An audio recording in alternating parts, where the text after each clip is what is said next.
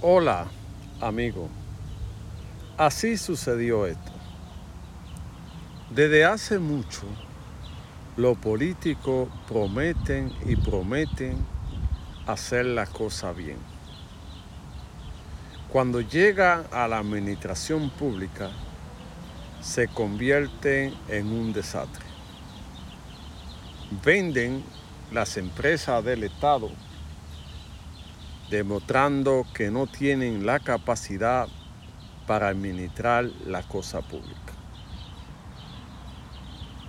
Se meten en 80 mil préstamos, dejan el país endeudado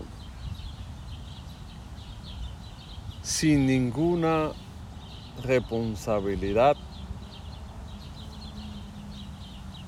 El dinero que cogen prestado no se sabe cómo termina. Un buen administrador se maneja con lo poco que tiene sin tener que embargar el país o aumentar impuestos para cubrir las necesidades. Es por eso que necesitamos que usted tome conciencia sobre a quién va a votar para la presidencia de la República.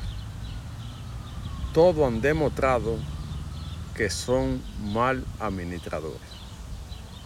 El país, si se mira como empresa, es una empresa fracasada, porque no le da los servicios básicos al ciudadano por la cual paga sus impuestos el agua no está garantizada, la luz no funciona, la educación tampoco, la seguridad pública tampoco,